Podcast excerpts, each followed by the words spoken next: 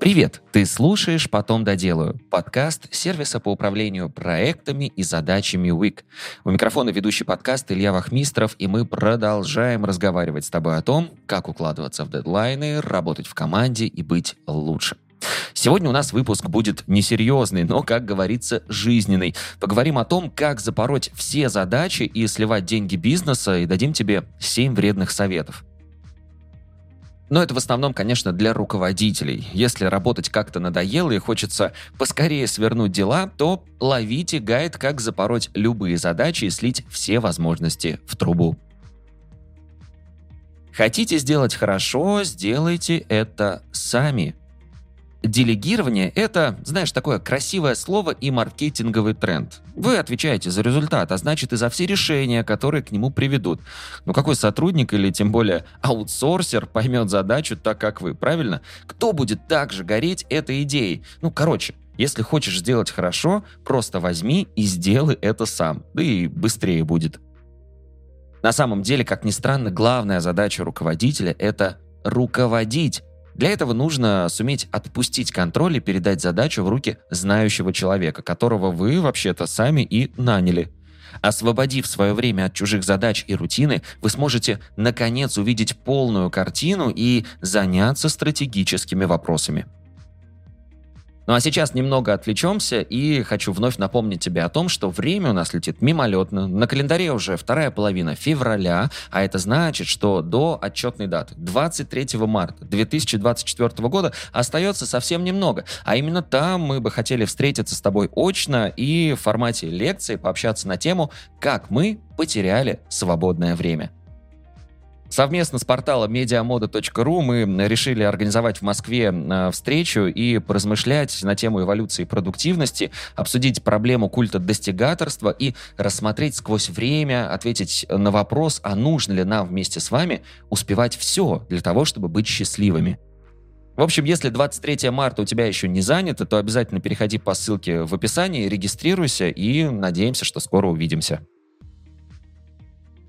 Не трогайте то, что и так работает. Мы уже решили, что все вопросы надо решать и контролировать самим, а когда работаешь в таком режиме, времени на ерунду просто не остается. Особенно на всякие аудиты, перепроверки, оптимизации. Опять, да, какие-то модные слова пошли. Ведь если результат есть, продукт производится, прибыль приходит, то значит все работает как надо, и не надо ничего трогать.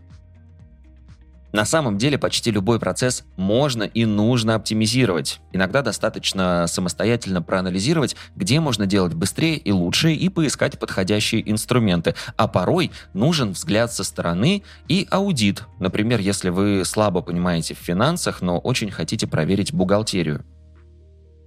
Никогда не делайте ТЗ, не стройте планы, а задачки только в чатах и устно. Еще один супер совет. Вести документацию проекта – это же ведь действительно душнильство. Ну вы же не хотите прослыть, например, бюрократом. А предварительное планирование проектов – это вообще что за бред? Зачем планировать заранее, если вообще непонятно, что будет дальше? Подробные ТЗ, письменные задачи – все это лишнее баловство команды. Ну разве не должна команда понимать все с полуслова? С одного только движения брови своего босса.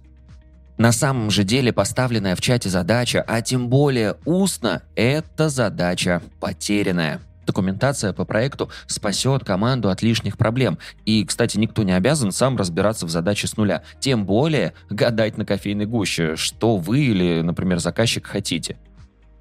ТЗ и задача должны ставиться в таск-менеджере, например, Week. Следующий совет. Не расслабляйтесь и другим ни в коем случае не давайте. Каждый час, который вы проводите на диване или, не дай бог, в отпуске, конкуренты в этот момент не дремлют, и вы должны это понимать. А значит, чтобы переиграть их, лучше вообще не отдыхать, так ведь? В конце концов, работая по 8 часов, вы используете только 33% своего времени, а еще хотите 100% результата.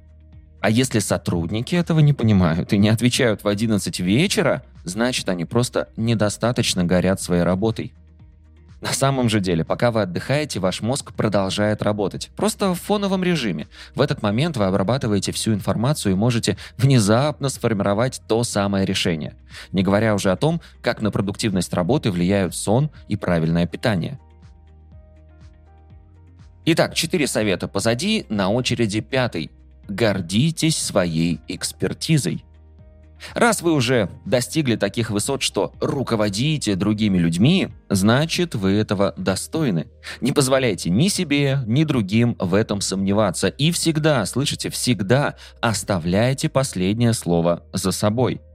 Помните, что именно вы лучший советчик и эксперт в своей области, поэтому не поведетесь на разводы типа конференций, обучения и саморазвития. Нет, это не для вас.